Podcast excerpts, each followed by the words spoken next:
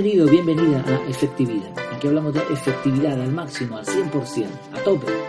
Pero no nos olvidamos de las cosas importantes de la vida. Y una de esas cosas es pensar, reflexionar. Intentar usar la cabeza más que para llevar un sombrero. Hablando de reflexionar, eh, la reflexión de hoy la he titulado Los químicos de la felicidad.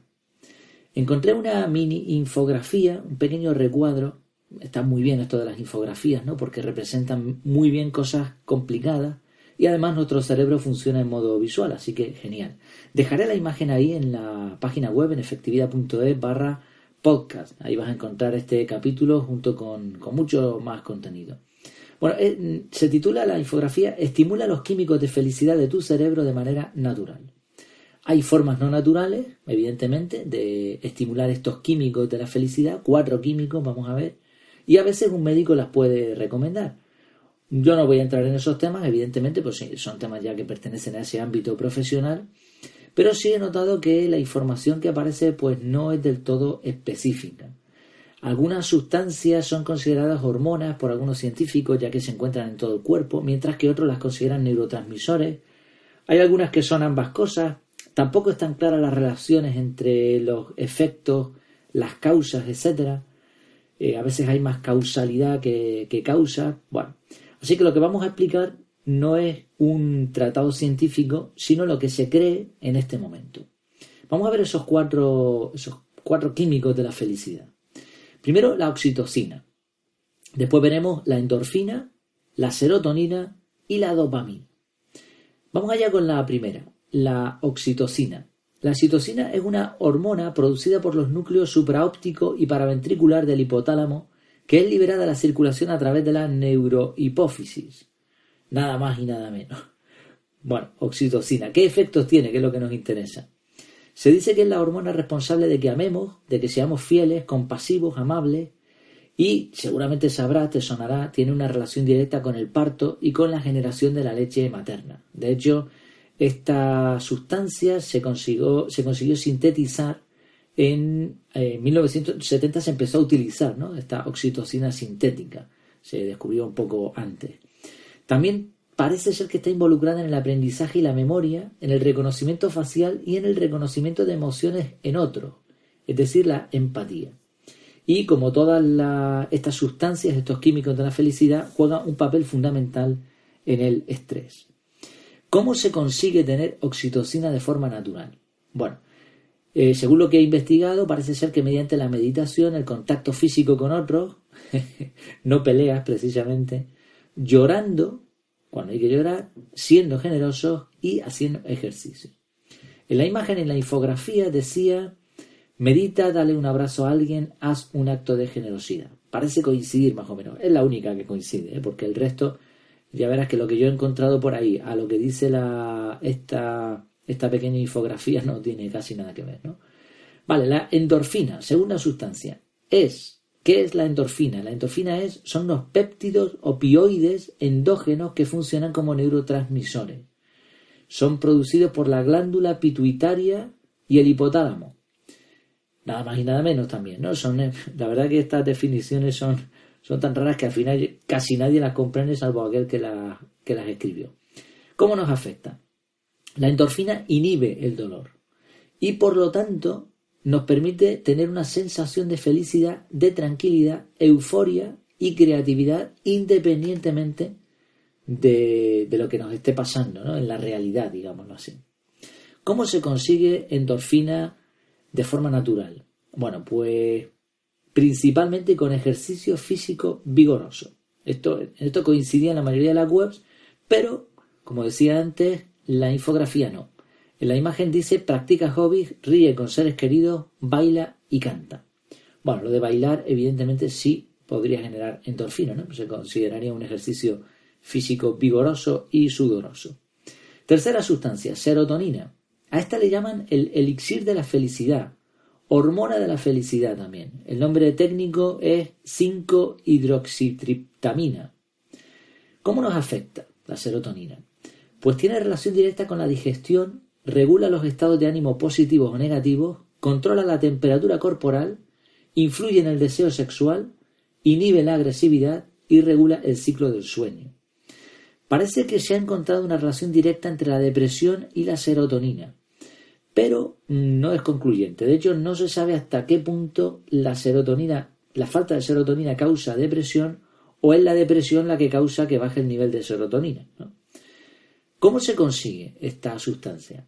Pues con alimentación equilibrada, ejercicio regular, compañía de otras personas, durmiendo bien, durmiendo lo suficiente y pasando tiempo al sol. En la imagen, curiosamente, una vez más no coincide del todo, dice agradece todos los días, disfruta de la naturaleza, recuerda momentos importantes. Bueno, finalmente la cuarta sustancia, la dopamina. C6H3 o H2, CH2, CH2, NH2. Esa es la fórmula, ¿no? Digamos, de la dopamina. ¿Qué es?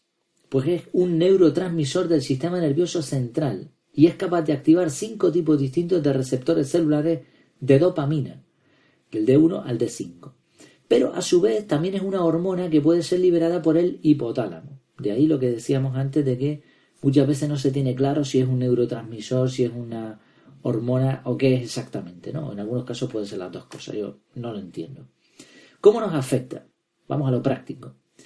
Pues se considera la dopamina el centro del placer, ya que regula la motivación y el deseo y hace que repitamos conductas que nos proporcionan beneficios o placer. Así que está relacionada con los hábitos, ¿no? Si hay algo que te causa placer, pues lo repites. Si te causa dolor, pues lo evitas. De hecho, unos investigadores en Berlín encontraron que en personas tranquilas y confiadas en sí mismas, las concentraciones eran bajas, mientras que en personas miedosas y con tendencia al estrés las concentraciones eran altas, lo cual también parece estar relacionado con la motivación y el placer. ¿Cómo se consigue aumentar de forma natural, recordemos siempre de forma natural la dopamina? Pues haciendo ejercicio, durmiendo bien, escuchando música y con cierto tipo de alimentación que tiene tirosina, por ejemplo. Almendras, aguacates, plátanos, chocolate, café, té verde, sandía. Por otro lado, hay que evitar el azúcar y el café. Curioso, ¿no? Por un lado te recomiendan que tomes café, que tiene tirosina, y por el otro te, lo, te dicen que no, que no es bueno. Y la imagen dice otra cosa distinta. Dice, duerme de 7 a 9 horas, celebra logros diarios, hace ejercicio diario. Bueno, yo te recomiendo que si quieres saber un poco más de esto y tienes ciertos conocimientos, le eches un vistazo a la Wikipedia o a Google Academic. En Google Académico ahí tú puedes encontrar información un poco más exacta que todo esto. Y esta es la reflexión un poco que quería hacer, ¿no? Se sabe muy poco y se habla mucho. Se habla mucho de estas sustancias de la felicidad y de cómo conseguirlas y de qué efectos tienen, pero realmente lo que se sabe es más bien poco. Nos mandan mensajes motivadores con frases bonitas, como la, que, la infografía que, incluyo ahí, pero con poca base real. Ahora bien, ¿quiere decir esto que todo esto, todo esto de las sustancias, todo esto de... Eh, es mentira todo? no hay que fiarse, porque claro es que te están vendiendo ahí. No, no es esa la reflexión a la que yo quería llegar, por lo menos, ni mucho menos. Hay cosas que sí están claras.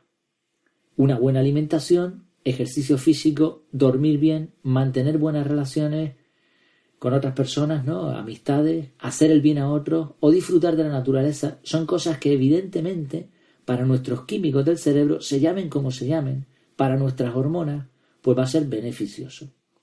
Pero claro, para saber eso no hacía falta tanto rollo, ¿verdad? y es que en el fondo sabemos lo que hay que hacer. Nos lo pueden pintar como sea, nos pueden ayudar, porque al fin y al cabo el objetivo de estas cosas, bueno, aparte del negocio de la felicidad, que eso es otro tema, el negocio de las frases prometedoras y todo eso, al fin y al cabo el interés de ponerlo, eh, poner todo esto en modo infografía, en modo frase, al final es pues que se nos meta en la cabeza, ¿no? Que lo llevemos a cabo. No lo pueden pintar como sea, pero al final la clave está en hacerlo. Terminamos con una frase, una frase épica, una frase de esta famosa. Decía Neil deGrasse Tyson, astrofísico y divulgador científico estadounidense. Todo lo que hacemos, cada pensamiento que hemos tenido, es producido por el cerebro humano. Pero exactamente cómo funciona sigue siendo uno de los mayores misterios sin resolver y parece que cuanto más investigamos sus secretos, más sorpresas nos encontramos. Bueno, pues con esta reflexión y por supuesto sabiendo que hay cosas que podemos hacer de forma natural para conseguir estos químicos que tanto ayudan al bienestar, pues con todo esto terminamos. Espero que te haya gustado, que te haya sido también útil y que busques más información si te interesa, por supuesto. Eh, recuerda que todo esto está en primicia siempre en la página web en efectividad.es barra podcast. Ahí vas a tener todos los episodios siempre antes de que se publiquen en ningún otro canal. Allí es mi casa, así que te invito a pasarte por ahí. Allí puedes comentar, puedes valorar, puedes compartir y puedes también utilizar el formulario de contacto si quieres pues alguna consulta, yo que sé, algo en lo que te pueda ayudar, algún tema que te interese que se trate, etcétera. Y nada más, mientras tanto, hasta que nos volvamos a ver por ahí en algún sitio virtualmente, que lo pases muy bien.